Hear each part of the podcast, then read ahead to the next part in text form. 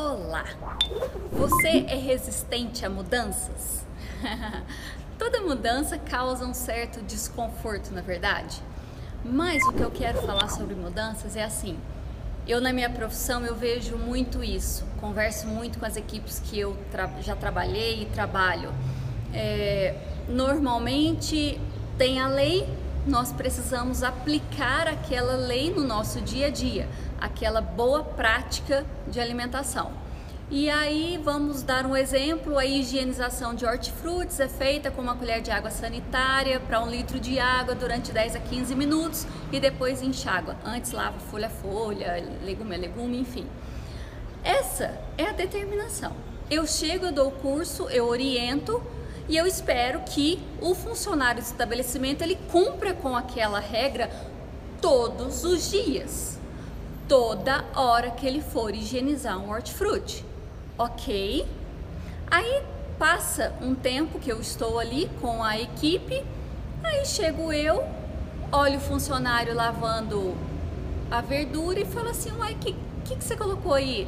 Ah, então é, é, tem vinagre. Eu falo assim, mas peraí, é, que horas que eu falei que era para usar vinagre. Não, eu sei, você falou que era água sanitária, mas olha o vinagre, olha, o tanto que os pretinhos ficam aqui na água. Ai, Deus. Bater na pessoa dessa. Aí eu falo assim, não. Se eu falei que é para fazer assim, porque a lei é essa a orientação é essa, não muda. Não muda até eu mesma que dei a lei, que orientei, chegar e falar, olha, agora mudou, agora não se usa mais, um exemplo, uma colher, agora são duas colheres para cada litro de água.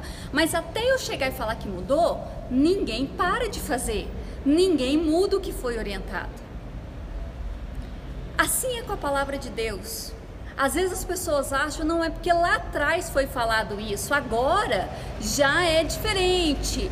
Honrar pai e mãe. Não, mas naquela época não tinha os pai e mãe tão chato que nem tem hoje. Então não é bem assim, obedecer, honrar, ah, os dias vão ser acrescentados. Ah, não deve ser bem assim, né? Não se coloque em julgo desigual diferenças muito gritantes. Já fiz papo de mulherzinha desse, não só diferença na vida espiritual, mas diferença financeira, diferença de cultura, N diferenças, é, que é um jugo desigual.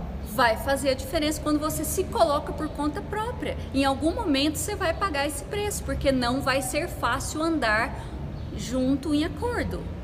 Então, o que a Bíblia diz, você não precisa mudar. Se a Bíblia está falando uma coisa, não adianta você ficar orando, perguntando para Deus se aquilo vai ser diferente. Não, não vai. Se ele já orientou ele na Bíblia, é porque vai ser daquele jeito. Entendeu?